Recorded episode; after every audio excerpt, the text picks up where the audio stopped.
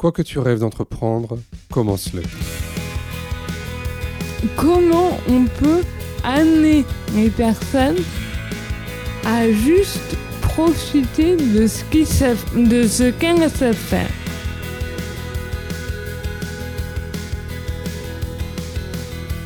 Je refuse qu'on fasse croire aux gens et souvent aux enfants en rééducation qu'il faut qu'ils se combattent eux-mêmes, qu'il faut qu'ils vainquent leur handicap. J'ai le droit d'être handicapé. Et je vous... J'ai passé 18 ans enfin, à combattre ce handicap et du coup à me détester et à me détester. Et j'ai pas du tout appris à être ami avec. Je suis François Bernard, directeur général du GAPAS, association accompagnant des enfants et des adultes en situation de handicap dans toute leur citoyenneté. Avec Handicap Histoire 2, je vous propose de rencontrer des personnes ayant fait de leur handicap une force.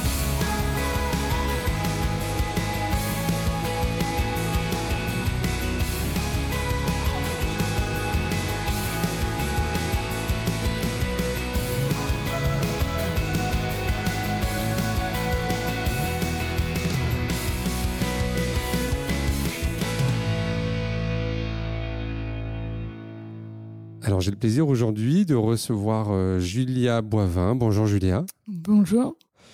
Euh, merci de me recevoir euh, chez toi. Alors on va, on va démarrer ben, comme d'habitude pour ce nouvel épisode de Handicap Histoire 2 ben, sur une présentation. Est-ce que tu, tu, veux bien te, te, présenter, nous dire ce que tu es et puis aussi ce que tu fais de, dans la vie?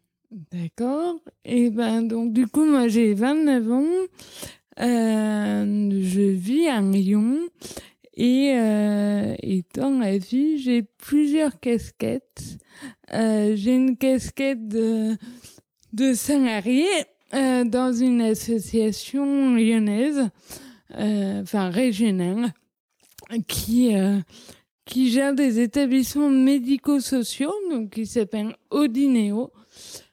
et donc, on accompagne beaucoup de personnes en situation de handicap neuromoteur, euh, essentiellement euh, des personnes ayant une paralysie cérébrale, mais aussi une, des scléroses en plaques, euh, des, des handicaps acquis comme des traumas crâniens.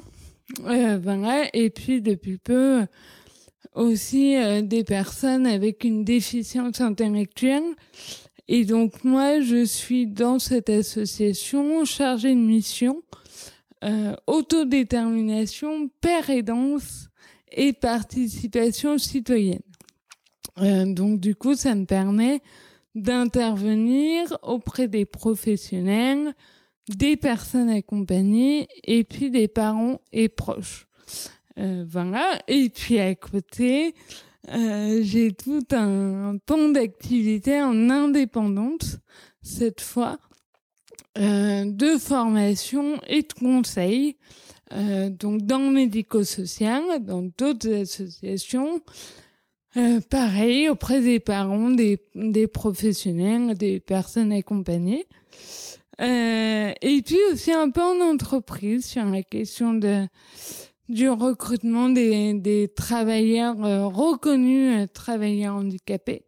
Euh, voilà, puis à côté, je, je, ben, je fais des conférences, des, euh, des, j'écris des livres, un peu, et puis je travaille avec la haute autorité de santé. voilà, sur le conseil de l'engagement des usagers.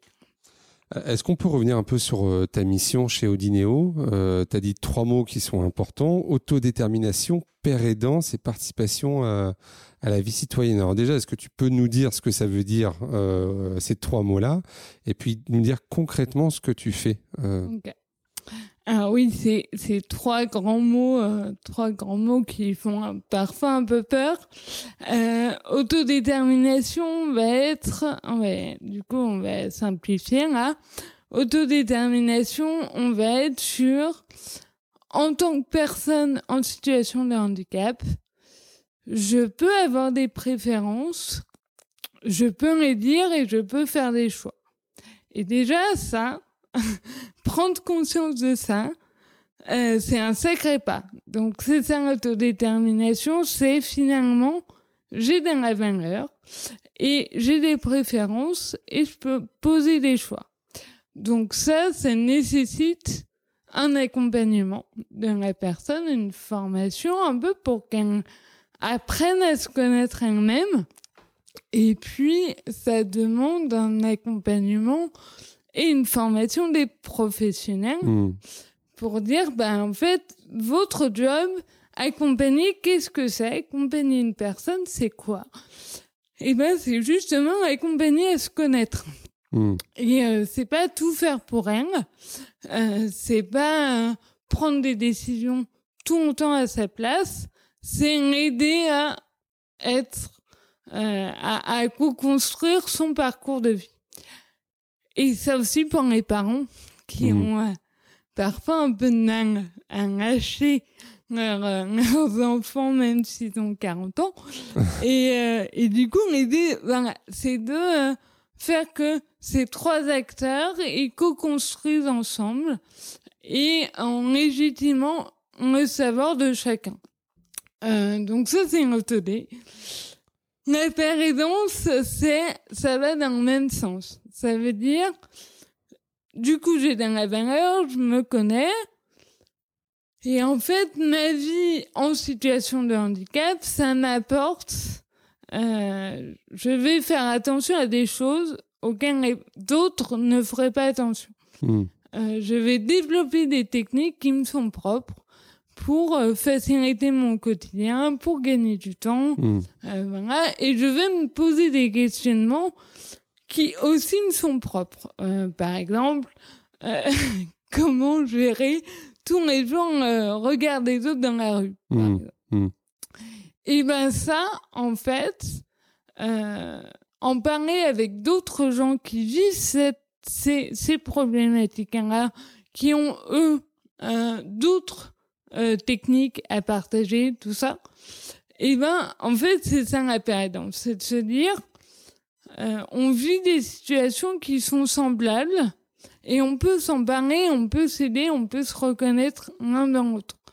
Et ça marche pour les personnes accompagnées, ça marche aussi pour les parents Hmm. qui sont euh, parents, euh, donc ils peuvent se reconnaître dans d'autres parents. Et ils sont aussi parents d'enfants en situation de handicap, donc ça amène des problématiques encore autres, et donc auxquelles, auxquelles ils peuvent, euh, ils peuvent échanger avec d'autres parents sur ces problématiques et trouver des, des réponses ensemble.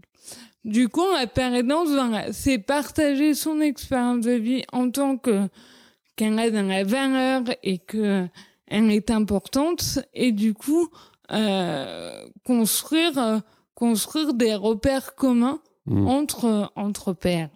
C'est finalement reconnaître l'expertise d'usage, euh, de vie, de ce que vivent les personnes elles-mêmes ou les parents.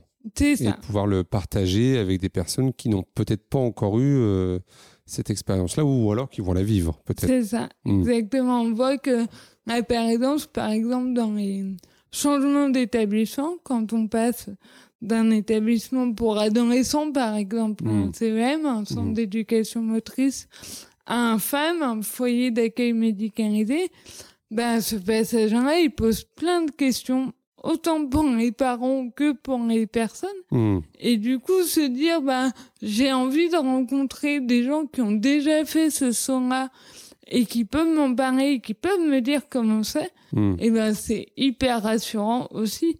Et, euh, et ben, donc c'est, euh, c'est vraiment partager, euh, partager ce qu'on vit dans des limites, bien sûr. On partage que ce qu'on veut aussi Mm, partager. Euh, donc il y a cette euh, sphère de l'intimité qui est, qui est importante. Mais en tout cas, ça aide à prendre conscience que on a des ressources et on peut les faire, en faire profiter à d'autres. D'accord. Et donc, ça veut dire que être père aidant, c'est un métier aujourd'hui? Alors ça peut, euh, ça peut être un métier, ça s'est beaucoup développé dans la, dans la la sphère, de, la sphère de la, des maladies psychiques, par exemple. Oui. On a, on a des médiateurs de santé père avec des contrats pro. Euh, Mhm. voilà. Dans le champ du handicap moteur, c'est pas toujours euh, un métier. Euh, nous, ce qu'on essaie de faire à Odineo, c'est justement, on commence tout juste, euh, on commence tout juste à valoriser ces pratiques. Ces pratiques, elles existaient déjà, euh, mais elles n'étaient pas valorisées et pas appelées père et danse. Mhm. donc nous, on essaye déjà de faire émerger chez les personnes et chez les parents euh, une envie de partager, une envie de se retrouver dans l'autre et euh, de, de se faire avancer mu- mutuellement. Donc on n'en est pas à la professionnalisation, pas encore. Peut-être qu'un jour on y viendra et ce sera chouette. Mais euh, la pérédance, ça recoupe une multitude de facettes et d'activités. Et du coup, euh, et du coup, c'est l'idée de laisser le choix aussi à la personne euh, et de ben déjà de lui faire expérimenter ce que c'est de partager son expérience avec d'autres. Mais aujourd'hui, sur la pérénance, est-ce qu'on peut se former? Parce que tu vois, à, à quel moment, tu vois, moi, enfin, où une personne peut se dire, ben, je peux être père aidant, tu vois, ou je peux, euh, par rapport à ce que j'ai vécu euh, dans ma vie, en, avec euh, mes situations de handicap ou mon handicap, à quel moment, tu vois, je, euh, à, à partir de quand je peux m'autoriser finalement à, à dire que ce que j'ai vécu, ça peut, être, ça peut intéresser l'autre Euh, Est-ce qu'il y a des formations pour ça, euh, des diplômes, tu vois? Alors, il y, a, il y a des formations. Déjà, la pérédance, souvent, ça vient assez naturellement. Ouais. Et, et en fait, nous-mêmes, et ça, ça, la c'est pas réservé en handicap. Nous-mêmes, on, on fait entre, entre nous sur, euh, sur euh, par exemple, quelqu'un qui va prendre un, un poste, euh, qui va prendre un poste, je sais pas, direction d'établissement, par Mhm. exemple, va aller voir d'autres directeurs d'établissement en leur disant comment on fait, qu'est-ce que, voilà, j'ai besoin de conseils. Donc en fait, dans la pérédance, avant tout, on n'a pas besoin d'autorisation. C'est de se dire, euh, euh, bah voilà, j'ai vis des choses qui peuvent être partagées et, euh, et je partage sans me poser de questions. Mhm. Et d'autant plus que on se déclare pas père aidant, forcément, faut que l'autre aussi en face nous reconnaisse comme père aidant. Mhm. Moi, par exemple, je suis pas père aidante du néo parce que je vis pas la même réalité qu'un les gens qu'on accompagne, de tous Ouais. les gens qu'on accompagne. Je vis pas, j'ai jamais connu euh, la vie en foyer de vie. Donc, en fait, si moi, demain, j'arrive en me disant bonjour, je suis père aidante, ils vont juste me rire au nez et ils ont bien raison. Donc, en fait, voilà. Déjà, faut se dire que être père, il faut, il faut être reconnu par l'autre aussi. Et la reconnaissance, elle peut venir d'un diplôme. Il y a des diplômes à Paris, euh, à Lyon aussi. Alors, encore une fois, très euh, centré sur euh, les maladies psychiques. Mhm. Ça, c'est vraiment, euh, ça s'est vraiment beaucoup développé. Euh, et, et petit à petit, il y a des formations à Pérédance. Euh, il y a un projet pop Ouais. euh, dans la Croix-Rouge qui Ouais. va développer ça. Euh, et puis, dans les établissements, moi, par exemple, à Odineo, on a euh, lancé, alors avec un la crise, et le Covid, c'était un peu compliqué, mais euh, on a l'idée voilà, de, de faire des formations à la pérédance euh, pour les personnes accompagnées aussi, pour que, euh, en fait, ce qu'on voit, enfin, ce que moi je vois, c'est que il y a un gros souci de sentiment d'inlégitimité. En fait, les gens se disent, mais moi, j'ai rien à apporter, enfin, j'ai rien à dire aux autres. Et pourquoi ça? Bah, parce qu'en fait, quand on est en situation de handicap depuis longtemps, depuis la naissance, on a un parcours médical et on a un Mmh. parcours de soins et de rééducation. Dans la paralysie cérébrale, la rééducation, on, n'y coupe pas, elle est très présente. Et donc, en fait, la rééducation, c'est quoi? C'est voir tous les manques. Je caricature et, et les professionnels, les rééducateurs seraient pas du tout contents de m'entendre dire ça, mais ils me connaissent maintenant euh, un peu. Et du coup, c'est entre autres de travailler sur les manques mmh. et, euh, et de progresser. Et c'est très bien. Sauf que du coup, la construction identitaire est hyper compliquée. Hmm. C'est-à-dire, bah, finalement, je sais pas faire plein de choses. Hmm. Et je sais pas ce que je sais faire. Hmm. C'est finalement une course qui s'arrête jamais, quoi, presque. Et, euh, et moi, j'ai l'habitude de raconter une anecdote que j'aime bien. J'étais, euh, il y a trois ans de ça, je pense, quatre ans, chez, chez mon kiné qui était très bien et, euh, et, et, très sympa. On s'entendait beaucoup. Et, euh, et en fait, pendant deux mois, on, on, il m'a fait travailler sur un exercice qui est euh, tenir sur euh, une jambe sur une planche qui bouge. Hmm. Déjà, euh, j'attends de voir le moment dans ma vie où voilà, je vais me retrouver dans cette situation, de, debout sur un pied sur une planche qui bouge. Bref, ça n'est encore jamais arrivé. Mais donc du coup, on bosse sur ça pendant deux mois et puis euh, un soir, j'y arrive. Donc on recommence deux trois fois pour être sûr que ce soit pas un miracle. Euh, et donc non non, vraiment j'y arrive, je tiens. Super. Et là, je vois dans son regard une étincelle qui me dit ne bouge pas. Je prends un ballon, je, je te lance et tu me le renvoies tout en restant en équilibre. Mmh. Et là, je me dis non. Déjà sur un pied, enfin, déjà sur deux pieds, sur un seul plat, je suis pas sûre d'arriver à ça. Donc là, clairement, on, ce que tu me proposes, c'est de me mettre en échec. Alors que là, juste, je viens d'arriver à faire quelque chose qu'on a mis deux mois hmm. à travailler. Et donc, en fait, dans la rééducation, souvent, c'est ça. C'est qu'on arrive à faire quelque chose. Et tout de suite après, il y a un hmm. panier qui vient et qui dit, ah ouais, bah, du coup, maintenant, on peut faire ça. Et donc, finalement, on est toujours en échec. Hmm, c'est un puissant fond, quoi. C'est un puissant fond. Hmm. Ou alors, c'est un cercle de progrès vertueux. et, ça dépend comment on voit. Mais en hmm. fait, l'idée, c'est de faire aussi exister dans la rééducation des moments où on profite. Et là, à mon kiné, j'en ai dit, bah, ah, on va s'arrêter. Moi, je vais sortir, je vais aller m'acheter une pizza et me prendre une bière. et je vais euh, fêter le fait que j'arrive à faire un truc qui ne me sert pas concrètement dans ma vie, mais et que j'aurais du mal à appeler mes amis en disant "Eh, vous savez quoi? Je, je suis arrivé à tenir sur un pied sur une planche qui bouge." Bon, du coup, j'ai fêté ça en solitaire et c'était très bien.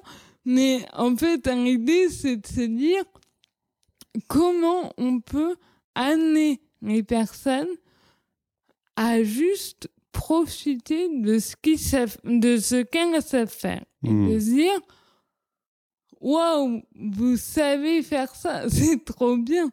Et, et finalement, euh, le sentiment d'inlégitimité, il va être nourri par ça.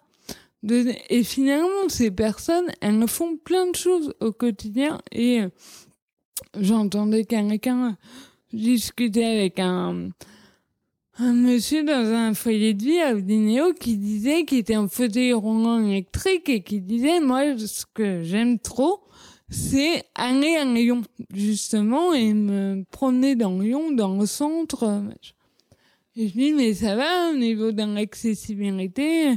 Il dit ouais moi je maîtrise le métro les ascenseurs et ça c'est une vraie compétence en fait. Et, et du coup, il n'en avait pas du tout conscience. Et me disais, mais ça peut vachement euh, aider certains qui, qui se disent, mais j'y arriverai jamais, c'est complètement impossible. Et en fait, si c'est possible, parce mmh. qu'un l'a fait. Donc un il peut en parler et dire, non, mais en fait, on dirait comme ça, mais, mais en fait, ça peut se faire Et donc, c'est ça la pérédance, c'est de se dire, je sais faire des choses. Il y a des trucs que je sais pas faire. Bon, ok. Il y en a d'autres que je sais faire, que d'autres n'imaginent même pas pouvoir faire. Et je vais leur dire que c'est possible. Mmh. Et on va travailler ensemble, ou en tout cas réfléchir ensemble à comment rendre ces choses possibles, finalement. Hmm. Et après, il y avait euh, la troisième thématique, c'est la participation citoyenne. Oui, participation citoyenne, c'est un peu un continuum. En Mm. fait. C'est autodétermination, je me connais, pérédance, mon expérience dans la valeur et je peux la partager. Participation citoyenne, c'est du coup, je me connais, mon expérience dans la valeur, je la partage avec d'autres et je la partage aussi avec un reste de la société et je Mm. prends ma place en tant que citoyen en disant j'ai ma place ici et donc du coup je vais vous dire moi les techniques et les trucs qui vont qui vont pas dans la société ou les trucs qui vont aussi mais du coup c'est vraiment prendre sa place en disant j'ai le droit d'être là finalement dans le handicap souvent on parfois peut-être pas souvent mais quand même on se dit euh, bon les gens sont bien sympas de nous accepter parce que vraiment, euh, on est quand même handicapés et on a quand même beaucoup de besoins. Donc bon, la société est sympa quand même de nous faire une place. Mais en fait, non, c'est, euh, bah, en fait, on est là. On a le droit d'être là et on a des besoins particuliers. Ok, ben, du coup, comment on va co-construire la ville de demain, par exemple, Mhm. et, et, et puis juste euh, la citoyenneté de demain en donnant une place légitime, encore une fois, à chacun. Mhm. Et selon ses envies, selon ses choix.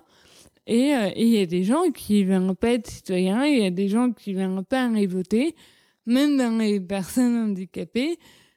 Et c'est OK, en fait, c'est euh, c'est c'est quel choix, quel choix on donne aux gens et quelle possibilité après on leur euh, donne pour mettre en œuvre des actions et, euh, et qui se sentent qui se sentent encore une fois je répète beaucoup ce terme mais légitimes à, à y aller quoi Mhm. c'est-à-dire euh, ok ben là j'ai plus d'excuses Mhm. en fait nous et, euh, ben, les handicapés on est très doués quand même pour se trouver des excuses c'est dire non mais quand même machin ben là finalement quand on sera, quand on en sera arrivé là, on n'aura plus d'excuses pour prendre notre place finalement Mhm. et, et faire entendre notre voix.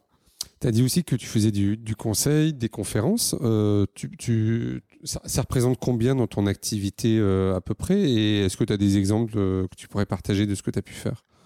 Alors, euh, oui, j'ai plein d'exemples. Euh, le- les conférences et le conseil, du coup, c'est plutôt en indépendant, donc Mhm. ça va être 40% de mon temps. Euh, et alors, du coup, c'est très varié. Je peux être dans des congrès de kiné. J'adore. Ouais. J'adore ça.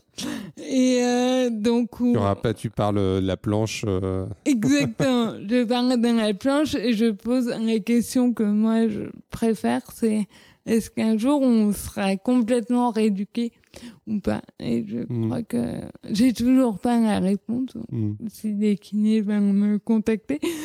Euh, mais donc, euh, je, voilà, j'interviens auprès des kinés, auprès des, des futurs médecins dans les facs de médecine. Mhm. Euh, J'interviens du coup dans les entreprises aussi un peu, euh, dans les grosses, euh, les gros congrès de médecins et de. Les- les- ouais, justement, je voulais savoir chez les médecins, euh, ça fait écho quand tu interviens ou pas? Parce que souvent, bon, dans, dans le secteur, on essaye euh, euh, que le handicap soit pris en compte dans les formations de, des futurs médecins. Et bon, il y a quand même pas beaucoup de temps euh, qui sont consacrés à ces questions-là. Euh, tu interviens sur quelle thématique? Et, et est-ce que tu trouves que voilà les, les, les futurs médecins s'intéressent ou pas à ça? Alors, euh, les futurs médecins, moi, je suis intervenue euh, deux, trois fois à la fac de médecine de Lyon. Et euh, c'est très drôle parce que du coup, c'est des modules qui sont pas obligatoires. Mhm. Et il y a une fois, on était, je pense, dans un amphi de 300 places. ils étaient, ils étaient 20. Et juste après notre cours, il y avait un cours de radiologie euh, obligatoire. Et là, on a vu à la fin euh, arriver comme une vague les 300 étudiants euh, d'un coup. Et je me suis dit, mais pourquoi vous êtes pas venu à mon cours juste avant Hmm. où on avait parlé d'ailleurs de, de radiologie. Donc, en fait, tant que ce sera pas obligatoire, clairement, on n'aura que des étudiants qui s'y intéressent déjà un peu. Hmm. Euh, donc, c'est déjà bien. Et il y en a déjà 20 sur 300. Bon, bah, c'est déjà ça. Hmm. Et euh, ce qui est intéressant dans les retours qu'ils font, c'est que ils disent finalement, nous, on est convaincus de tout ça. On est, enfin, vraiment, ils sont jeunes, hein, ils sont Mm. en deuxième, première ou deuxième année, donc ils sont encore. Mais c'est pas eux qu'il faut réussir à convaincre finalement. Exactement. Ouais. Ils nous disent, enfin, ils nous disent, euh, en fait, euh, ceux qu'il faut réformer, c'est nos mentors et les Mm. médecins qui sont en poste et qui, qui, quand on est en stage, du coup, on voit ce qu'ils font et ça nous pose vraiment question sur des méthodes, des, des, des façons de parler, d'être Mm. avec leurs patients. Euh, et euh, du coup, c'est eux qu'il faut réformer parce que ils sont un peu vieux, Hmm. ils sont un peu euh, dans une, une autre forme de pensée, de, de voilà, un peu le médecin est tout puissant et, euh, et, et, et, et voilà, et du coup, on est passé en fait, il a un peu rien à dire et juste à me remercier de tout ce qu'il fait. Donc, euh, donc du coup, il y a un engouement pour les, chez les étudiants. Mais finalement, c'est pas là le problème Hmm. c'est plus haut. Et, euh, et après, moi, j'aimerais voir en congrès les vieux médecins. Et euh, alors, il y en a qui, qui, qui, qui n'entendent pas et qui prennent ça euh, pour un témoignage, ce que j'apporte, de dire, bah, il est Mm. bien gentil.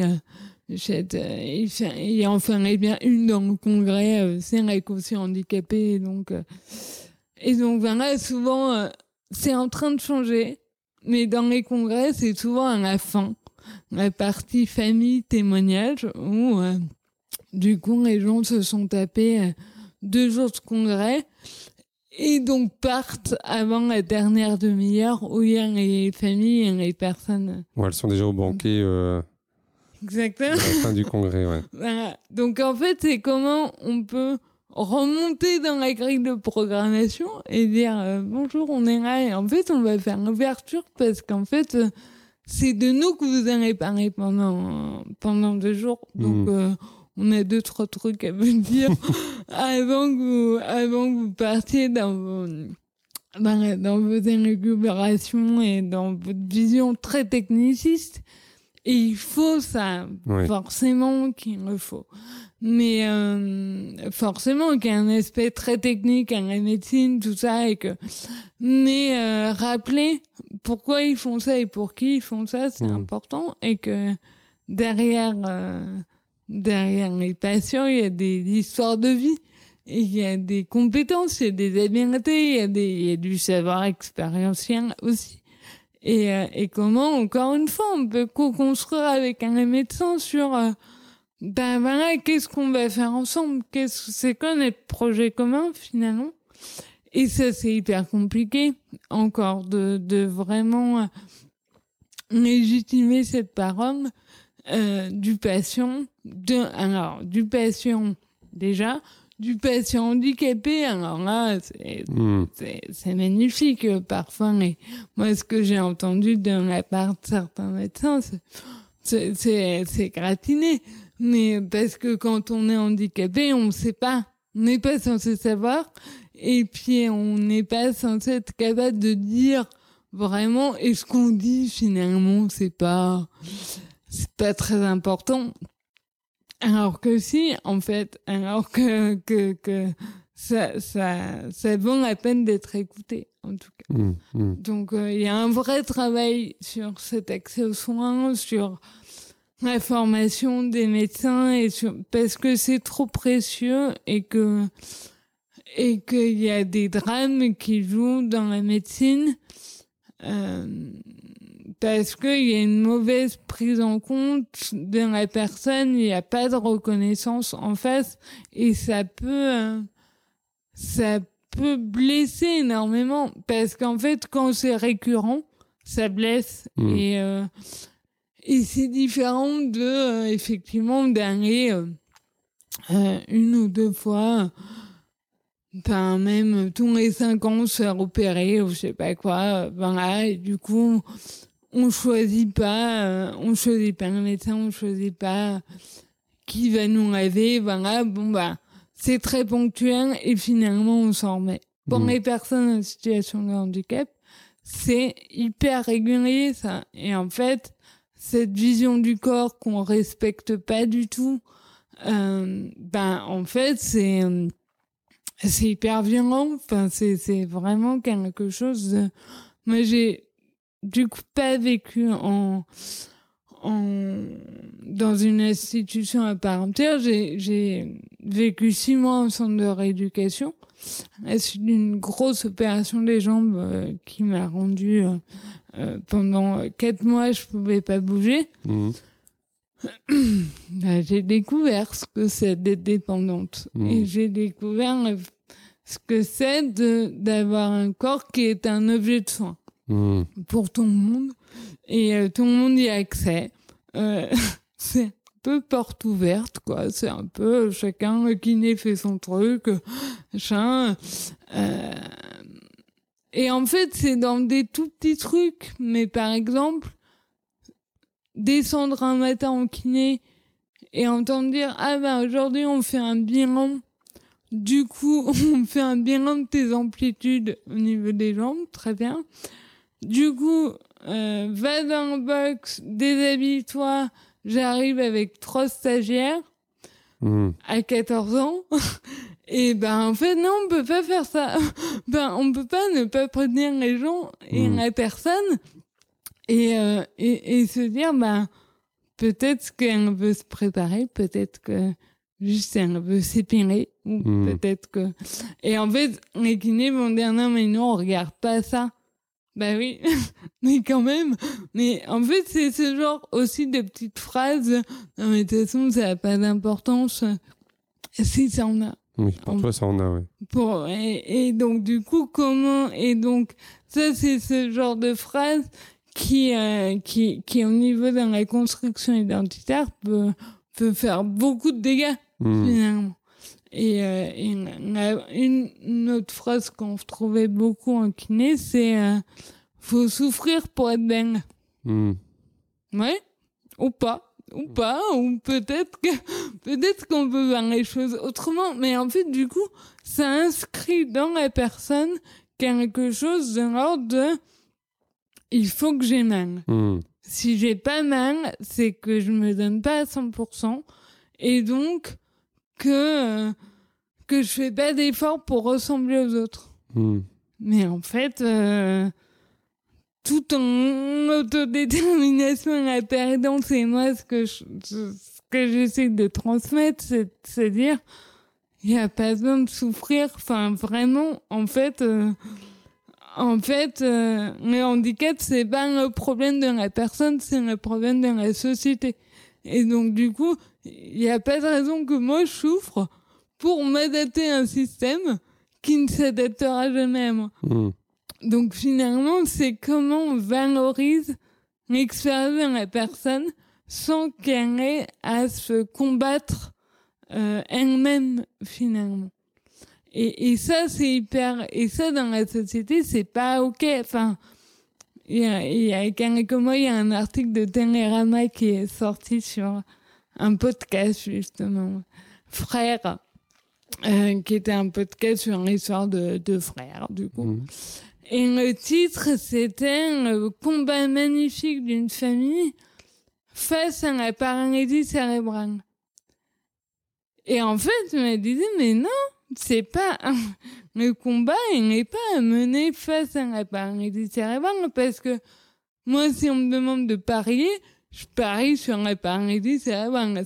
Qui va gagner parce que ça se guérit pas et elle sera toujours là. Le Mhm. combat, il est à mener contre une société qui a du mal à prendre en compte certains besoins particuliers. Et du coup, moi, je refuse qu'on fasse croire aux gens et souvent aux enfants en rééducation qu'il faut qu'ils se combattent eux-mêmes, qu'il faut qu'ils vainquent leur handicap. C'est pas vrai. Mmh. C'est, ils peuvent très bien vivre avec. C'est, c'est ok. C'est une manière de vivre. Et Mmh. du coup, euh, parce que personne voudrait vivre en se, en détestant une partie de soi-même. Mm. C'est horrible, en fait. Donc tout l'enjeu, c'est ça, tout l'enjeu dans l'autodétermination, dans la, par- dans la pardance, de tout ce qu'on veut, c'est de se dire, j'ai le droit d'être handicapé. Et je vous... Mais après, je serais plus très polie. Mais, mais c'est l'idée que... Voilà, D'accepter qui on est alors aussi. Accepter qui- son identité. euh, c'est ça. mm. Mais la question, c'est est-ce qu'on va avoir une identité qui inclut un handicap? Mm. Mais Qu'est-ce que tu en penses, toi, de, de ça? Je, je pense que c'est très compliqué. Je pense qu'une fois que c'est OK, qu'on est OK avec ça, qu'on peut être handicapé et pas vouloir toujours être dans le progrès, déjà on lâche quelque chose.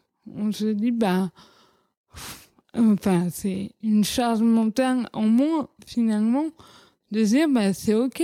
Enfin, je, enfin, j'ai pas à faire de progrès tout le Mm. temps et j'ai pas à, à me dépasser sans cesse. Mm.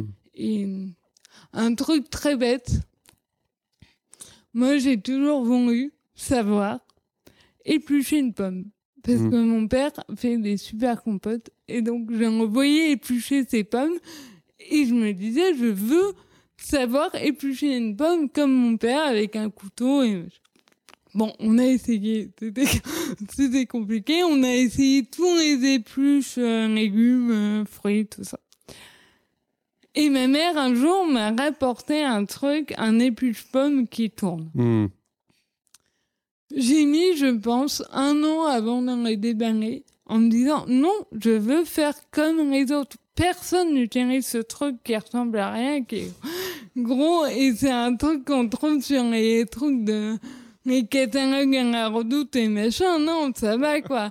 J'ai j'ai 18 ans, je vais pas. Je veux faire comme les autres. Parce les autres, ils font ça. Et puis, euh, c'est mon père fait comme ça. Donc, euh, la cuisine, c'est sacré. On fait comme mon père. Mm. Et un jour, j'ai essayé. Et alors là, je me suis mis à faire des compotes à tout va. Parce que c'est génial. t'as essayé avec la machine. Ouais, Ouais. j'ai essayé avec un la machine. Ouais. C'est génial. C'est un truc, c'est révolutionnaire. Je pense que le- c'est quelqu'un d'handicapé qui a dû inventer ça. C'est génial. Et en fait, on gagne un temps de fou. Et, oui, on fait pas comme les autres. Et oui, je fais pas comme mon père. Mais par contre, mes compotes sont super bonnes. Donc, mais c'est dur de lâcher. En fait, c'est vraiment dur de lâcher cette idéal de normalité dans lequel on grandit. Et, et tout l'enjeu, c'est ça, c'est de dire, tu peux trouver tes propres techniques et ça n'en sera pas moins valorisant. Et en fait, tu peux, c'est, c'est le truc de, ça peut être facile aussi. En fait, t'es pas Mm. obligé de te tuer à la tâche. Ça peut être très simple. Mm. Et les compotes, c'est devenu très simple.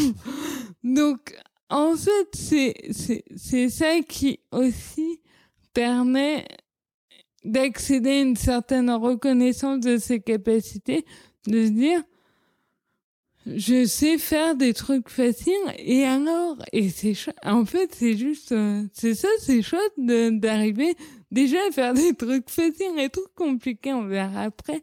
Mais euh, mais voilà c'est de c'est de je pense que c'est un un chemin qu'il faut accompagner très tôt dans l'enfance de de faire coexister cette envie de progrès, comme Mhm. tous les enfants, on veut que tous les enfants progressent et c'est ok.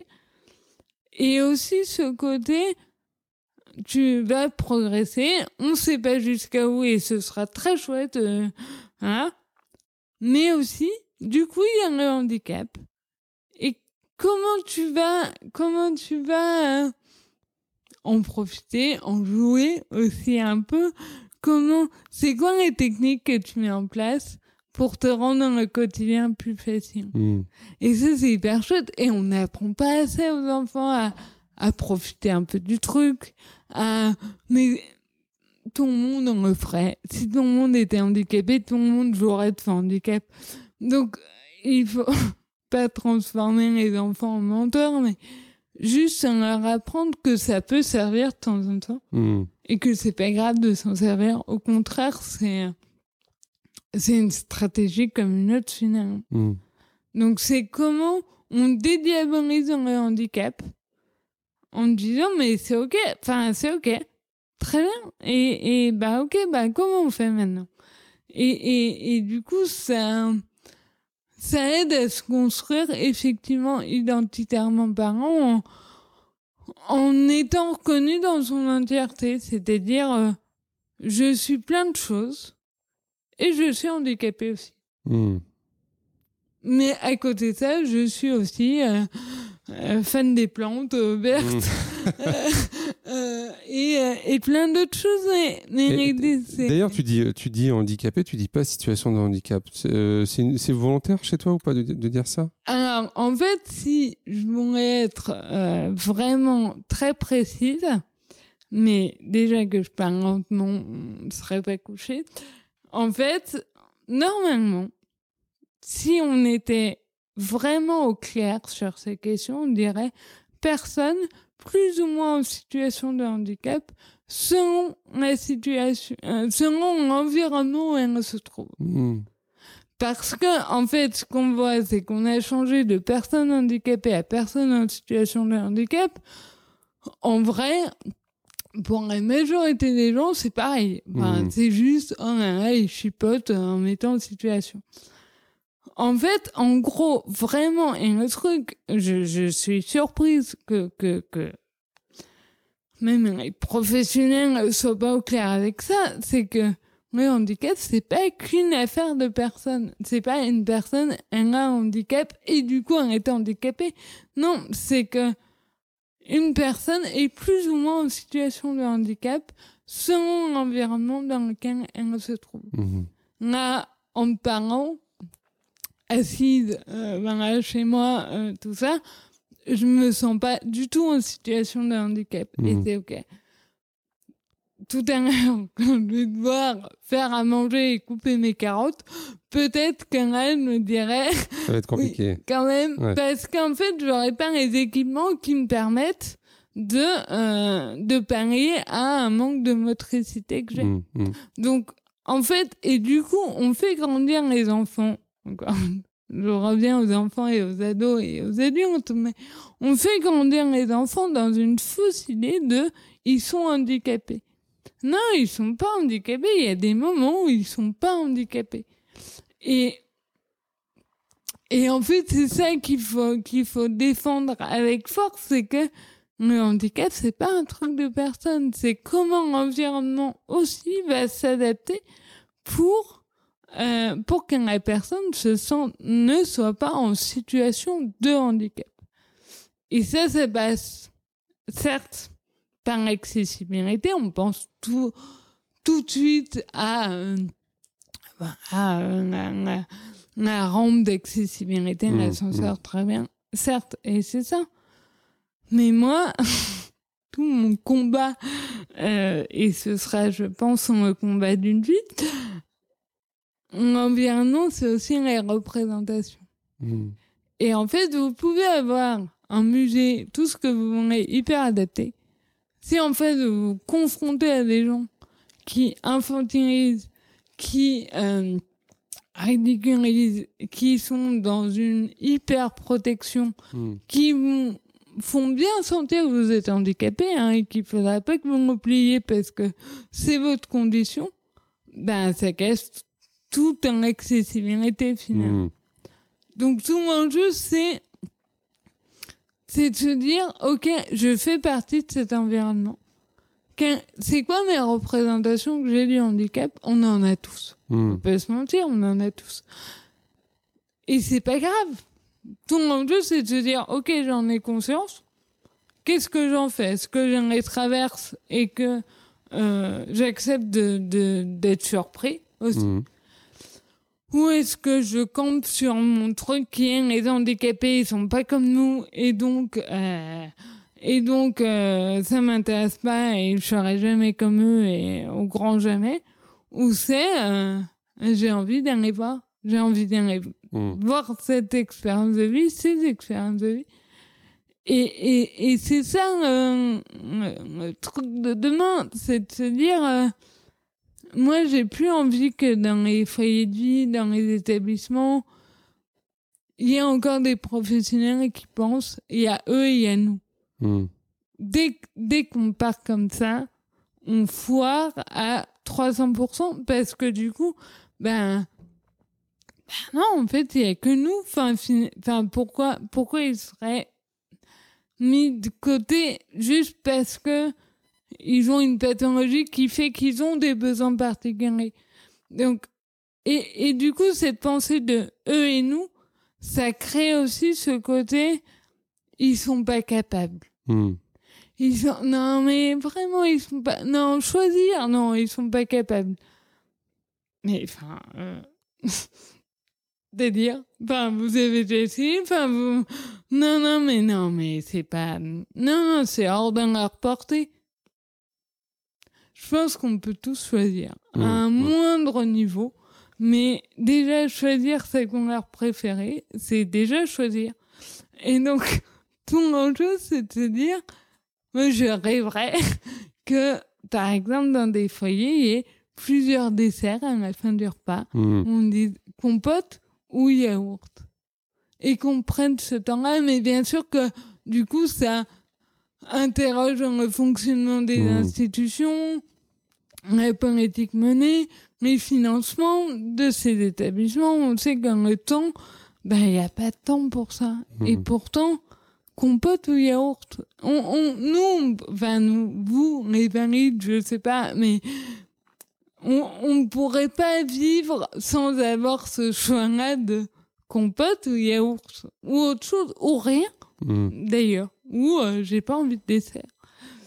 Donc, mon jeu, c'est de faire exister des tout petits espaces de choix qui nous paraissent, nous, euh, complètement infimes, mais qui sont déjà un début. Mhm. Et de dire, ce choix-là, si petit qu'il soit, je l'ai, et il n'y a pas de raison que j'en sois privé parce que je suis handicapée, Mhm. en fait. Tu parlais tout à l'heure de, de personnes plus ou moins en situation de handicap. Euh, c'est quoi tes défis à toi dans, dans l'environnement? Faire la cuisine. Ouais. Non, euh, mes défis à moi dans l'environnement, c'est euh, en termes de de, de, de, de, mobilité, tout ça, il n'y a aucun, il y a aucun souci. Enfin, je marche, machin. Mon souci à moi, c'est la fatigue et le fait que justement, j'ai grandi dans un truc où on me disait, euh, il faut, que- il faut que tu fasses plein de choses, il faut que tu te dépasses un peu en Mm. kiné, tout ça. Du coup, moi, mon gros problème, c'est de dire stop. Et de dire, là, je peux, là, je suis fatiguée, en fait. Donc, je vais pas pouvoir faire des formations. Voilà. Mon défi à moi, c'est ça, c'est que ça peut paraître très paradoxal. Je fais des formations pour aider les gens à se connaître. Mhm. Et moi, je me connais pas encore très très bien. Euh, mais en fait, c'est ça. Donc, c'est un de mes défis de, de, de mieux me connaître pour mieux appréhender ma fatigue. Et, euh, et voilà, c'est ça. C'est, j'ai pas un périmètre de marche très grand. Mhm. Euh, voilà, mais euh, j'ai pas de défi au quotidien, si ce n'est, euh, voilà, si ce n'est de, de, je pense que je, je, je n'accepterai jamais le handicap et je, j'ai du mal avec ce mot de accepter. Mais mon défi au quotidien, c'est d'accueillir ce que ça fait chez moi et chez les autres et de me dire, euh, ben voilà, en fait, euh, c'est bien, c'est mal, il n'y a pas de, voilà, j'accueille ce que ça me fait et je vois ce que j'en fais après. Mais, euh, et le plus dur aussi, c'est les représentations. C'est, c'est de se Mhm. dire, bah, finalement, parfois, je me dis, j'aimerais bien me balader avec un écriteau en mettant je suis chargée de mission consultante formatrice euh, parce qu'en fait on voit bien que dans la tête des gens euh, et dans leur regard surtout il y a ce côté euh, bichette euh, bichette elle doit être un peu demeurée Mm. euh, et euh, on va être traité comme une grande enfant et, et à ces gens-là j'ai un peu envie de je regrette dans ces moments-là de pas être en fauteuil pour ronler dessus. Mais, euh, mais ça viendra peut-être en vieillissant, je pense. Voilà. Mais euh, comme quoi, ça a des avantages euh, d'être en fauteuil. Surtout fauteuil électrique, c'est beaucoup plus lourd, donc ça fait beaucoup plus mal. Euh, mais, euh, mais voilà, j'ai pas de, de grands défis au, au quotidien, juste euh, voilà, de, de... Moi, je, je... Ce que je veux, c'est vraiment que les gens, les gens, ils...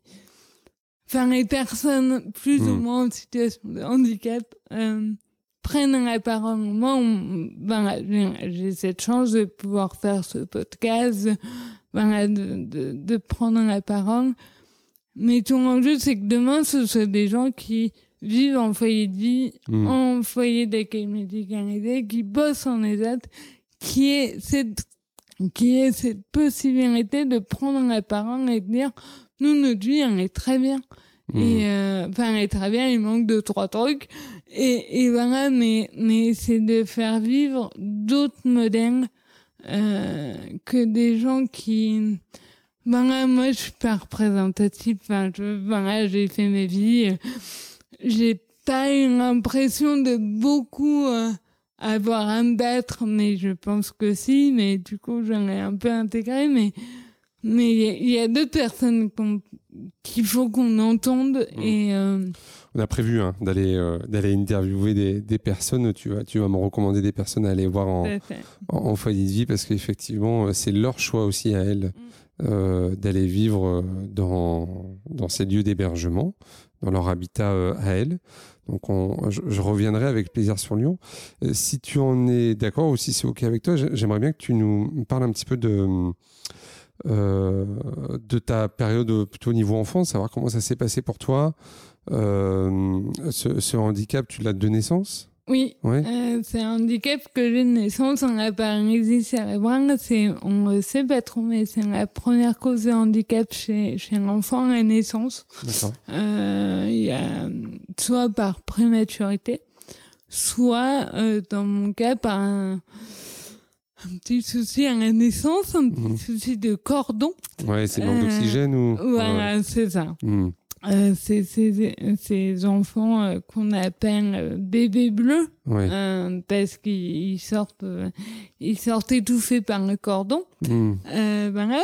Donc euh, et c'est un peu la, la paralysie cérébrale moi j'appelle ça un peu la pochette surprise c'est que à la naissance on ne sait jamais trop ce qui a été touché ce qu'on Mm. va pouvoir faire maintenant il y a beaucoup de ça a beaucoup changé mais Mm. à mon époque c'était un peu c'était un peu euh, voilà on sait pas on sait pas ce que ça va donner Euh, et donc moi mes parents ont fait le choix de d'y croire euh, je pense et de se dire ben on, on va voir on va voir et, euh, et donc du coup euh, moi j'ai deux grandes sœurs Hmm. euh, voilà, donc j'ai grandi euh, vraiment milieu ordinaire avec elles à mes côtés et avec leur humour très noir et qui, qui m'ont vite appris à, à, à rire de moi, sinon ça, ça, ça n'est pas. Euh, donc du coup, moi j'ai fait tout mon parcours en milieu ordinaire.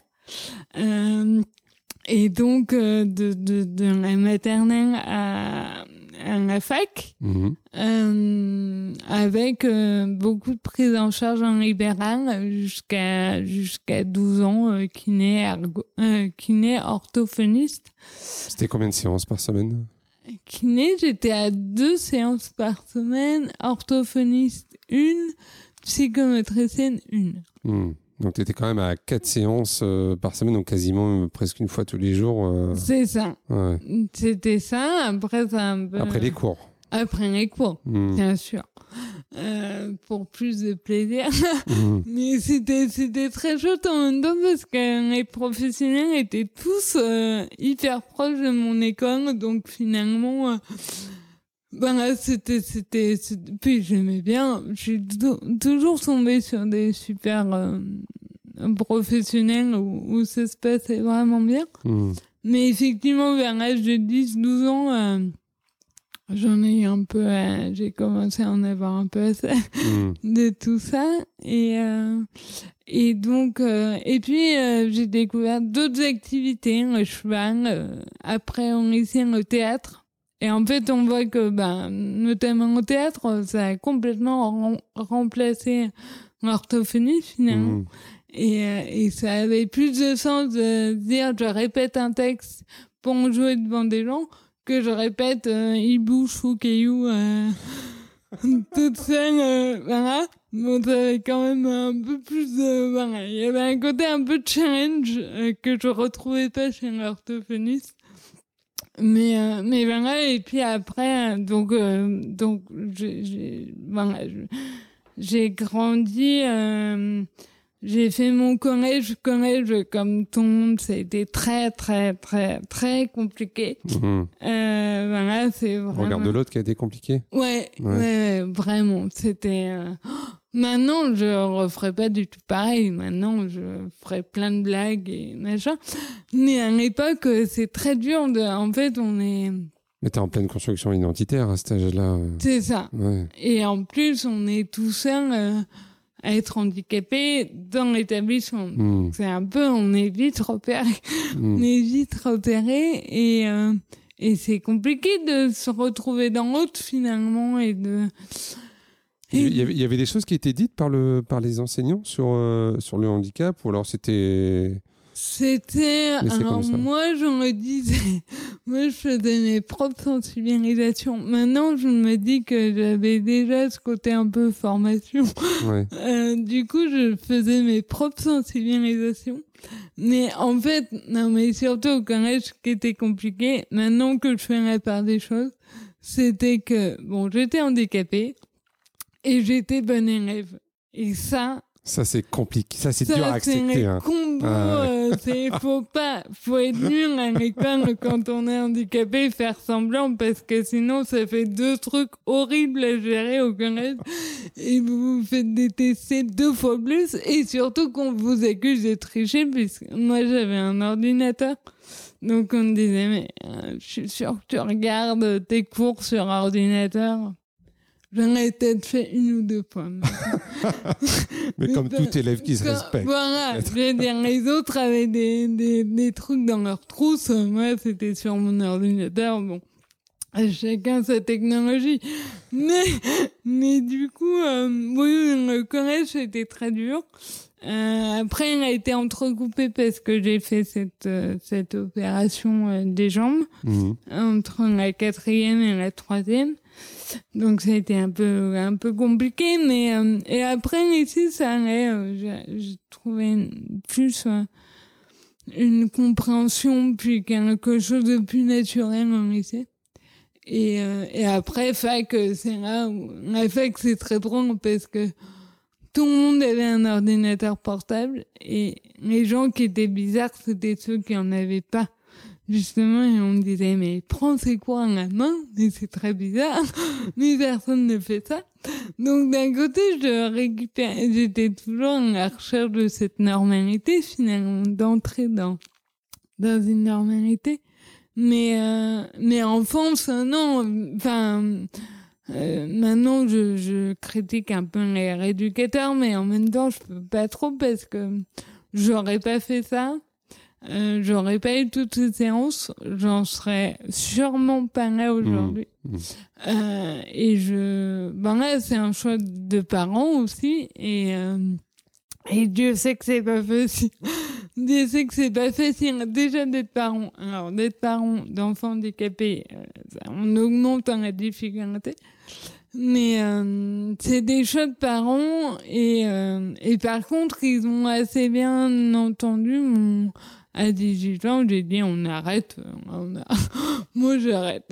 Je rends mon tablier. J'arrête. T'arrêtes les rééducations Ouais. Ouais. J'arrête. J'avais déjà un peu arrêté euh, l'orthophoniste et la psychomotricienne. Mais euh, j'ai arrêté la kiné, j'ai dit ça suffit.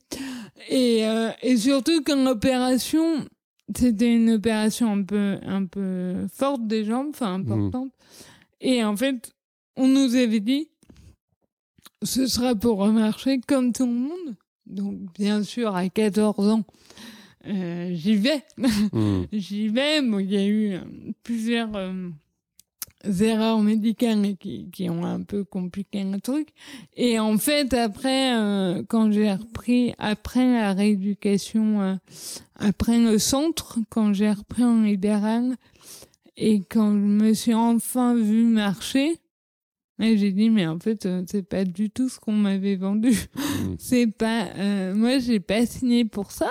Hmm. Euh, j'ai signé pour une marche euh, comme tout le monde, c'est-à-dire un peu mannequin. Ouais. Et, et donc là, ça, en fait, à l'adolescence, c'est un truc qui, qui s'est cassé de se dire, euh, en fait, j'ai pris pour perpète. En fait, euh, en fait, je marcherai jamais comme tout le monde, je parlerai jamais comme tout le monde. Et il y a eu un sentiment de trahison aussi, de se dire, mais moi, j'étais convaincue que je guérirais. Enfin, je me suis pas tapé euh, toutes ces séances de kiné et tout pour qu'à la fin, euh, je reste handicapée. Il y a, chez les enfants, il y a toujours cette, cette Cet espoir. cet espoir de Mm. guérir. Et, euh, et là, ben, l'adolescence, c'est, ben, ok, j'ai passé 18 ans à me déte- enfin, à combattre ce handicap et du coup à me détester et à le détester. Et j'ai pas du tout appris à être amie avec. En fait, je sais pas qui il est, je sais pas à quoi il ressemble. Je sais juste qu'il me fait chier. Et, et du coup, euh, ben, il y a eu tout un travail à faire sur ok, je suis handicapée. Ok, qu'est-ce que je fais? Qu'est- enfin, c'est- C'est quoi, c'est quoi ma vie euh, plus Mm. tard? C'est quoi Comment je fais? Et ça, ça a été assez dur. Euh, Il y a eu un travail euh, thérapeutique à côté, hein, mais mais ça, ça a été vraiment une cassure nette de, en fait. En fait, je sais pas quoi faire et je sais pas comment euh, comment euh, faire que le handicap rentre dans ma vie d'une manière euh, saine et d'une manière euh, d'une manière où, où je où je, je suis en accord avec ça finalement. Mm. Et petit à petit, ben j'ai fait une licence de philosophie, un master 1 éthique et handicap. Je commençais à me dire tiens, je veux bosser dans le handicap, mais pas du tout du côté handicap, du côté pro. Je veux être Mm. professionnel, que ça ne fasse aucun doute. Et puis après, j'ai fait un master de référent handicap avec Charles Gardou et Jeanne. Et là, euh, là j'ai découvert que je pouvais bosser et faire de mon handicap mon sujet de travail qui, du coup, jusqu'à la retraite, euh, ça, ça me va bien. euh, mais de se dire, en fait, ce que je vis, a dans- euh, on, on en revient toujours à ça, hein, ce que je vis a dans la valeur. Et du coup, je peux en faire profiter les autres et je peux... euh, il y a aussi le Master 2, enfin, tout ça, ça m'a amené à lire des livres. Enfin, que j'en lisais déjà avant, mais lire des auteurs qui étaient pas du tout handicapés et qui disaient la même chose. Et Mm. j'étais, mais en fait, en fait, je suis pas toute seule.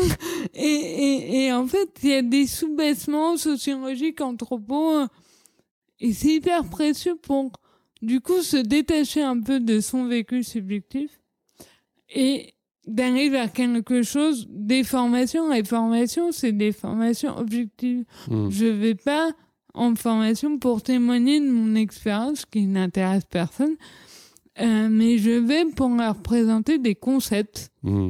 la reconnaissance chez Honnête, tout ça, et Et du coup, bah, ces concepts, ils peuvent servir dans une pratique professionnelle finalement. Et c'est ça, et du coup, il y a eu tout un travail au début dans ma pratique de dire non, c'est pas un témoignage en fait, je vais pas, enfin, ça vous servira à rien déjà de m'entendre parler sur ma vie. Euh, mais moi, ce que je vous apporte, c'est oui des anecdotes personnelles, mais qui sont au service de, je vais vous expliquer des concepts Mmh. philosophiques hyper abstraits et je vais vous les rendre concrets Mmh. et, et on va voir que ça peut se décliner dans votre pratique. Et ça, ça a été un, un grand changement et une, une grande force de, de se dire, euh, je suis pas formatrice handicapée, je suis formatrice. Et, et du coup, euh, bah oui, euh, comme tout formateur, je me sers de mon expérience euh, Mhm. personnelle, Mhm. mais comme tous les formateurs. Personne, bien sûr. Tu as, parlé tout à l'heure un peu du point de bascule. Euh, tu, tu peux, c'est arrivé à quel âge ça? À quel moment tu t'es dit je, je peux le faire et, et j'y vais? Quand alors j'avais déjà commencé à faire deux trois conférences euh, et puis un jour on m'a demandé sur un congrès de faire une conférence sur euh, adolescence et paralysie cérébrale dans un congrès dans la fédération des associations IMC. Et donc, bah, j'avais jamais fait, ils étaient 300 dans la salle.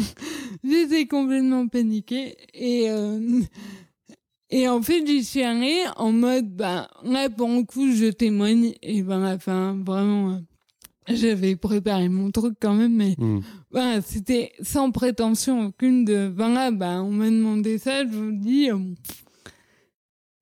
et à la fin, euh, et à la fin, euh, j'ai pas compris ce qui se passait. Les gens pleuraient, les gens pleuraient, applaudissaient. Enfin, il y, a- y y eu un vrai engouement de de cette parole me fait du bien. Mhm. J'étais pas préparée du tout. J'étais pas préparée du tout euh, parce que pour le coup, je parlais en tant qu'handicapée et là, je me rendais compte que ma parole avait du poids. Mhm. Et surtout, il y a des personnes en situation de handicap qui sont venues me voir à la fin en me disant merci parce que c'est ce qu'on voudrait dire, mais qu'on ne dit pas. Et là, je me suis dit, ben, ok, bah, du coup, il faut que j'y aille. Il Mhm. faut que j'aille au charbon parce que s'il y en a plein qui pensent comme moi, mais qui disent rien, on n'est pas sorti. Mhm. On n'est pas sorti. Et donc, au début, j'ai dit, j'y vais toute seule. Et je vais porter un message. euh. Maintenant, je dis, j'y vais. Mais il faut aussi qu'on entende ces personnes qui, dans la paralysie cérébrale, ben, bon, ça s'entend là, il y, a- il y a des problèmes d'élocution, de, voilà, un temps un peu plus long pour parler. Moi, je suis pas la pire. Je suis pas la pire. Il y a des gens qui, voilà, c'est très compliqué de parler. On- il faut du temps. En fait, il faut juste du temps et un peu de concentration, c'est vrai. Et ben, il n'y a pas de raison que ces personnes-là ne montent pas sur scène sur un congrès et qu'on et qu'on prenne le temps, quoi. Et qu'on dise, bah, ok. Et ben, on va prendre 30 minutes pour écouter parce que là, c'est important ce qu'on dit. Et que c'est important que ce soit. Moi, je, je peux porter la parole de ces gens-là, il n'y a aucun souci, je peux le faire. Mais ce serait, ce serait pas juste que elle, parce que l'environnement ne s'adapte pas, Mhm. elle ne puisse pas parler en congrès et Mhm. porter cette parole de je vis en foyer de vie ou ailleurs, ou je m'en fiche, mais, et j'ai des choses à dire et je vais vous les dire. Et en fait, on se rend compte que quand elle monte sur scène, et ben en fait, on est hyper concentré et, et, et, et cette parole a une portée beaucoup plus forte finalement Mhm. que tout ce qu'on pourrait avoir. C'était quand là, ce, ce point de bascule et en quelle année? C'était en 2016-2017. ouais, Donc c'est quand même assez récent. C'est Ouais. récent. Mhm. C'est récent et je pense que avant ça, on m'aurait dit tu vas bosser dans le handicap en te servant aussi ta propre expérience, j'aurais dit non, Hmm. non, non, non, je ne veux pas ça, je ne suis pas handicapée. Hmm. Et, et maintenant, je, je, je voilà, c'est, c'est quelque chose où peut-être que je ferai autre chose plus tard, je sais pas, mais en tout cas, là, ça me, je rencontre plein de gens, plein de, à Odineo, il y a plein de gens qui, où je me dis, mais bon sang, mais en fait, il y a des trucs à dire. Comment on peut, comment on peut faire exister ça? Et ils ont droit, et, et ça les rend tellement, enfin, je veux dire, et on a fait des trucs dans des écoles, euh, tout ça, je les ai fait intervenir. Ils sont tellement contents après en disant, mais en fait, je peux aider les autres. C'est aussi ça le handicap. On passe notre vie à être aidé. Machin, hein, voilà, à être euh, dépendant des aides de vie, tout ça. Et il y a un moment, on se dit, mais en fait, j'ai envie d'aider. Hmm. Enfin, j'ai envie Je de peux rendre l'appareil. je peux rendre un appareil. Mm. Et je peux être dans le don contre don. Hmm. Et ça, ben, ça participe de la construction identitaire et ça vient aussi euh, porter quelque chose de l'ordre de l'exigence. De quelle exigence on a envers les personnes en situation de Hmm. handicap. Hmm. Moi, je suis assez effarée parfois de voir qu'il n'y a pas d'exigence. Moi, j'ai travaillé euh, à Decathlon, à La Pardieu, à Lyon, et, euh, et en tant que caissière. Il m'est arrivé, en six ans de caisse, il m'est arrivé de faire des erreurs de caisse, d'avoir des petits trous. Hmm.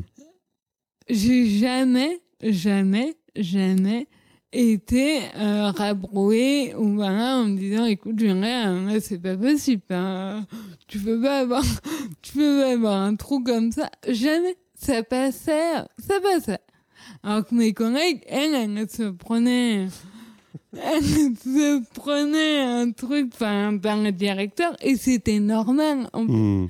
et du coup, ça aussi, dans la construction identitaire, c'est on attend moins de moi, finalement. Parce que je suis handicapée, Mm. donc finalement, on Mm. n'attend pas les mêmes choses. Ma- Martin Cahouette, euh, qui est professeur de psychoéducation à l'Université de Trois-Rivières euh, au Québec et, et aussi expert sur la question d'autodétermination, il dit toujours une vie sans préjudice ni privilège.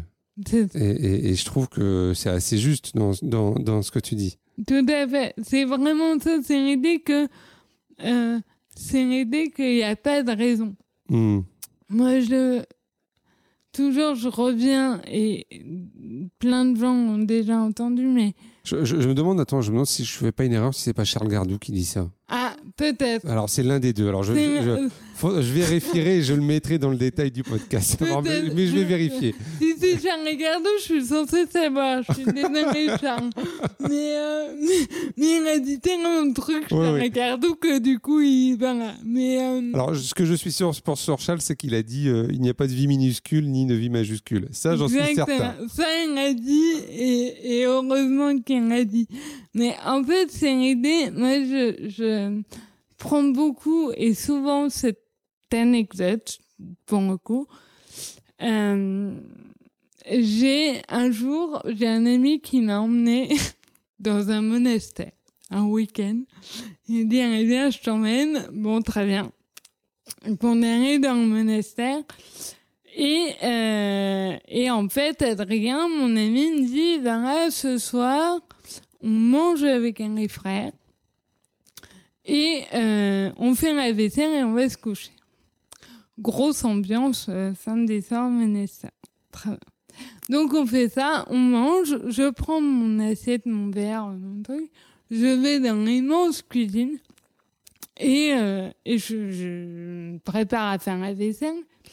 Et là, il y a les 40 assiettes des frères qui arrivent. Et là, je fais non, non, on s'est pas compris. non, non, moi, je veux pas faire la vaisselle pour ton euh, ça va bien. Donc, je vais voir Adrien, je fais écoute, euh, non, je veux pas envie. Il dit, va voir le, le père qui s'en occupe, il va te dire euh, ce que tu dois faire. Donc, je vais voir le père. Le père Guérin. Et donc, je, j'y vais avec un numéro assez bien rodé. Hmm. Euh, de, je boite un peu. Dis, voilà, je suis désolée, Adrien, vous êtes peut-être dit, mais en fait, mon handicap, ça crée des gestes incontrôlés, des spasmes, et en fait, je, vais vous casser des trucs. Enfin, ça sert à rien. Je suis désolée. J'aurais beaucoup aimé, mais finalement, ben, franchement, je préfère euh, aller me coucher. J'avais tout. J'avais la petite larme dans l'œil. J'avais tout. et, donc, et là, le, le père Guérin me regarde et me dit Tournez-vous et dites-moi ce que vous voyez devant vous. Et je me tourne et il y avait une immense table avec un tas de plats à essuyer, en fait. En plastique et en inox. Et il me dit ça au pire, si ça tombe, ça fera juste du bruit. Bonne soirée. Non mais alors la carte du handicap ne passe pas dans un monastère, qu'en est-il de la charité chrétienne? Dit non mais il n'a pas fait ça, enfin je veux dire j'ai tout donné. Et en fait, du coup, j'ai passé une heure et demie à essuyer ces plats. Et passablement énervé, vraiment, c'était un essuyage assez énergique, tellement j'étais, mais en fait, personne n'a osé me dire ça jamais. Et en fait, c'est ça la reconnaissance. Un bout d'un moment, je me suis calmée. Et je me suis dit, là, là, c'est ça l'inclusion. Il t'a considéré il m'a, il m'a reconnu comme oui, tu as un handicap. Et donc, stratégiquement, on n'a pas un budget pour que tu nous pètes 40 assiettes ce soir. Donc, on va éviter de te mettre aux assiettes. Par contre, il n'y a aucune raison que tu ne participes pas à ta hauteur. Et Mmh. que ce poste d'essuyer des plats en plastique, il est aussi important que le poste d'essuyer des assiettes. Mm. Et ça, c'est l'inclusion. Et c'est tout, tout, tout l'enjeu de notre société aujourd'hui, c'est de se dire, on va pas mettre les gens en échec. Hmm. On va juste considérer leurs compétences, leurs habiletés et leurs freins aussi, parce que ça sert à rien de, de, de, de se dire qu'il n'y en a pas. Il y en a, il y a des trucs qu'ils savent pas faire, ok. Mais il y a des trucs qu'ils savent faire. Et ça, on va s'en servir et on va les mettre à contribution. Et du coup, ça va faire naître en eux, ben, une exigence envers eux-mêmes aussi de dire, bah ouais, il n'y a pas de raison, en fait Hmm. pas de raison que j'y échappe. Et, et du coup, ça, ça crée vraiment ce côté de je suis reconnu. Axel Honnête, il dit qu'il y a trois sphères de la reconnaissance. Il y a l'amour, le droit et la solidarité. Et en fait, que tout ça, ça participe à l'amour de soi, l'estime de soi. Et, et c'est ça que c'est ça qu'on veut pour chacun d'entre nous. On est tous à la recherche de reconnaissance. Eric Fiat, il dit, c'est une recherche universelle. On veut tous être reconnus. Bon, bah, est-ce qu'on peut essayer de se reconnaître ensemble?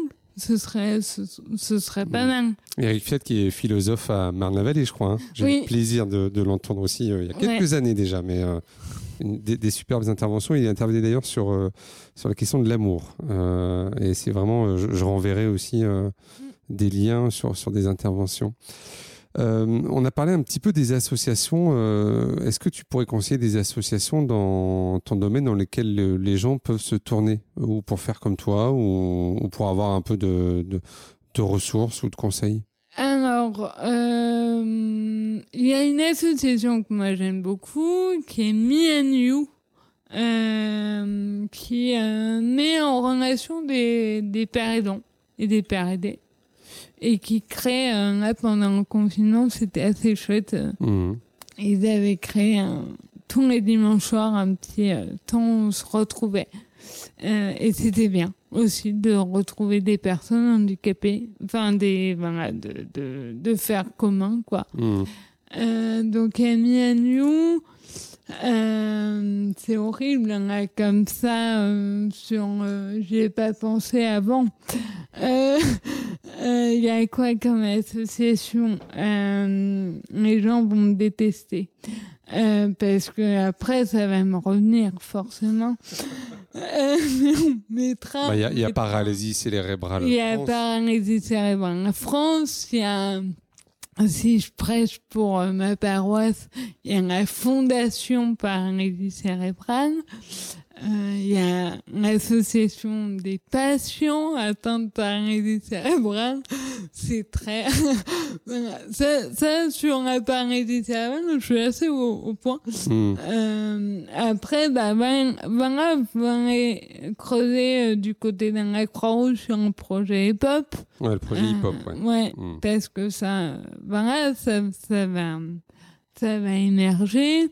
Euh, Qu'est-ce qu'on a d'autre? Euh, euh. Il y a tous les jeunes, les groupes d'entraide mutuelle Hmm. euh, qui sont assez intéressants pour, euh, pour voir ça. Et puis après, la pérédance, c'est, c'est- si les gens veulent faire comme moi, euh, c'est, enfin, et comme plein d'autres gens qui se lancent, c'est de, moi j'ai un conseil, enfin j'ai un conseil, j'ai une mise en alerte, c'est que c'est pas facile. En, en vrai, là, on en rigole et on passe un bon moment. Mais euh, travailler sur le handicap, en étant handicapé, c'est pas tous les jours. Euh, C'est pas toujours joie. fun, quoi. Ouais. Non. Hmm. euh, et puis, c'est se continuer vraiment. euh, Enfin, je veux dire, on parlait du regard des autres. Hmm. Euh, c'est sciemment aller rechercher ce regard. Hmm. Et moi, j'ai eu des réflexions. euh, en fait, parfois, je me dis, mais je vais retourner à ma caisse à Decathlon, c'est pas possible.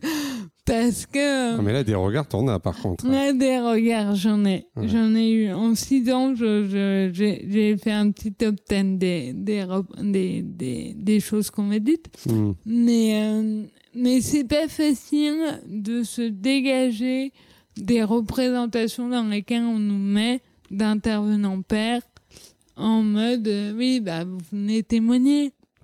Et puis, euh, voilà, un peu le côté un peu pathos, quoi. Le côté un peu euh, venez nous raconter votre vie, euh, comment c'est difficile d'être handicapé. Non, mais en fait, non.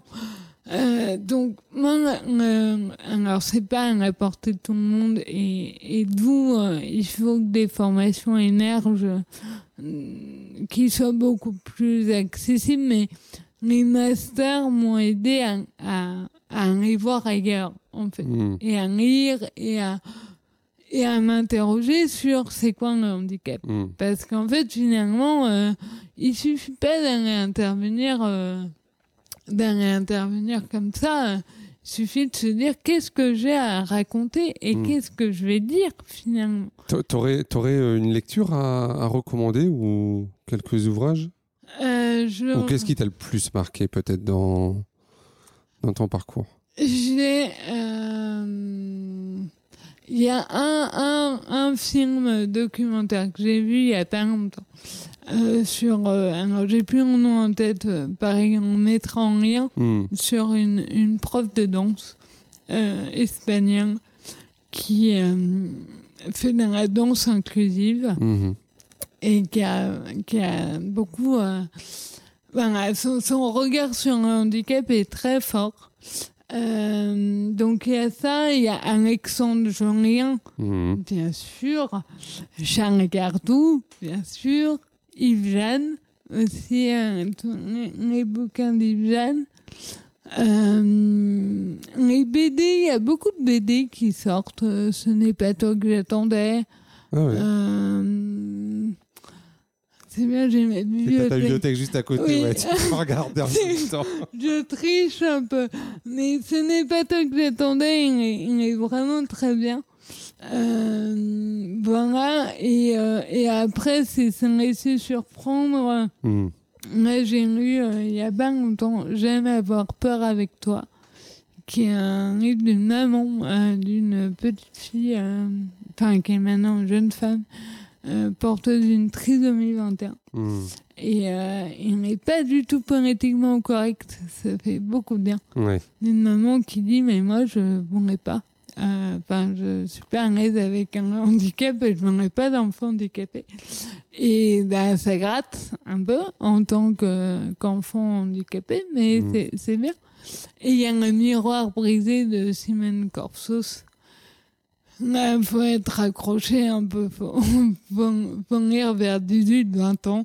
D'accord. Euh, mais sur, euh, voilà, sur, sur euh, comment les parents vivent euh, l'annonce Mhm. du handicap de leur enfant.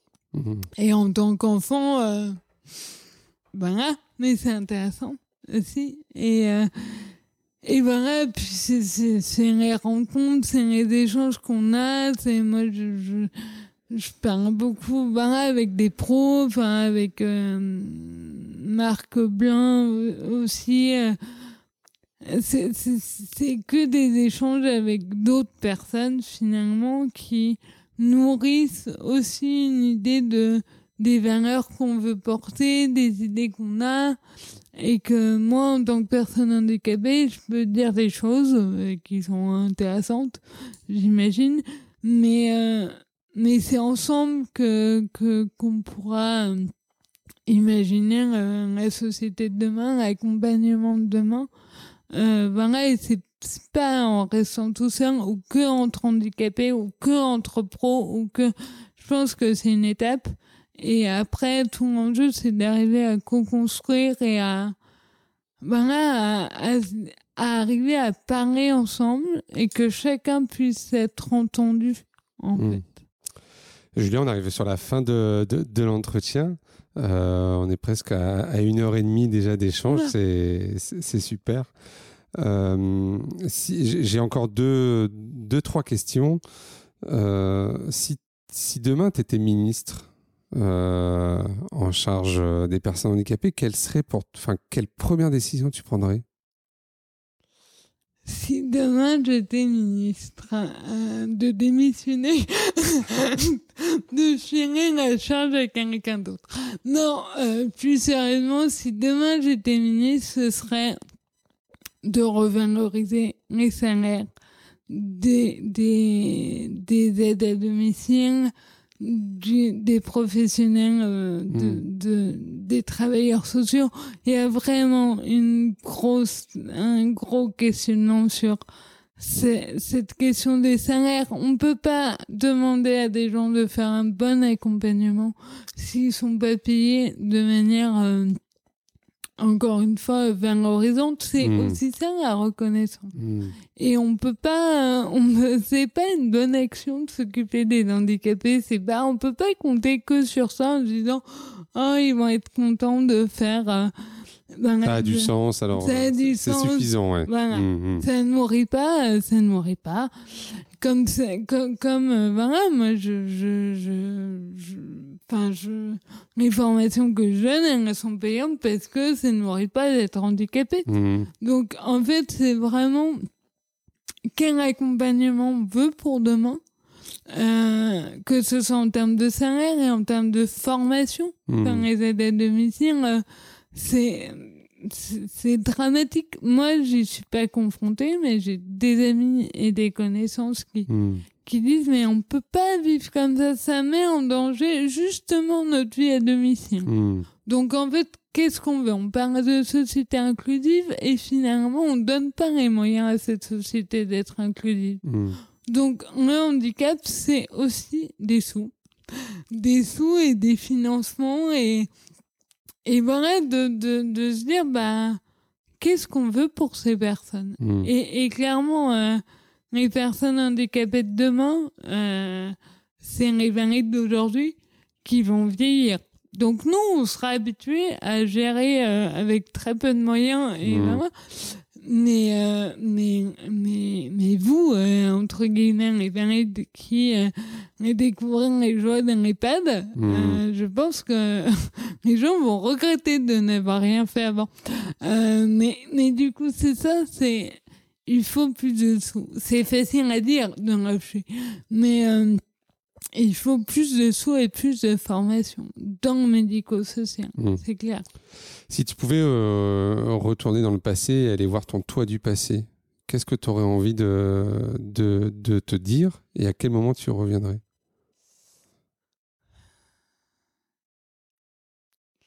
Je reviendrai. euh, je reviendrai euh, en rééducation, je pense, en disant, euh, en disant oui, c'est la merde. Là, en ce moment, c'est, en ce moment, vraiment, c'est un peu la merde ce que tu vis. Mais c'est ça qui va, qui va tout, qui va te nourrir pour plus tard et pour, euh, pour ton activité pro. Donc, prends tout ce que tu peux prendre, regarde, regarde ce qui se passe dans ce centre et, euh, et voilà, et, et, et ça va bien se passer. Hmm. Ça va bien se passer. Une dernière question, c'est quoi ta, ta recette pour garder le sourire? C'est quoi ma- euh, Je sais. Alors là, pour le coup, euh, je me pose la question parfois. Mais euh, bah, c'est c'est le fait de. Peut-être que c'est mes plantes vertes. Et, mais c'est aussi le fait de. J'ai j'ai de la chance. Donc voilà.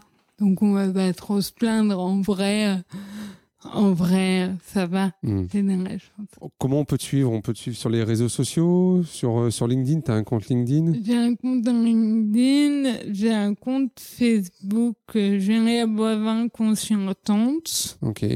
Euh, voilà. Donc on mettra les liens aussi. Ouais, et puis j'ai une chaîne YouTube qui est, qui est vraiment à ses débuts où je mets juste euh, les interventions que j'ai faites.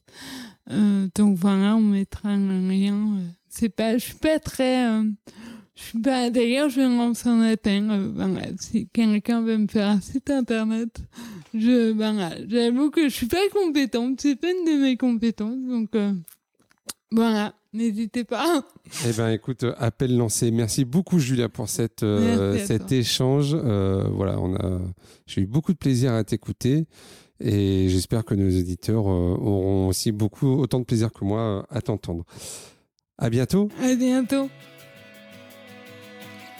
Voilà, vous avez écouté cet épisode de Handicap Histoire de jusqu'au bout. Merci de le partager à au moins deux personnes autour de vous, d'inscrire vos amis, votre famille, vos collègues, vos enfants au podcast et de mettre un commentaire sympa et bien sûr 5 étoiles. Vous pouvez me retrouver sur tous les réseaux sociaux en tapant Handicap Histoire 2. Je suis François Bernard et comme disait Goethe, quoi que tu rêves d'entreprendre, commence-le. L'audace a du génie, du pouvoir, de la magie.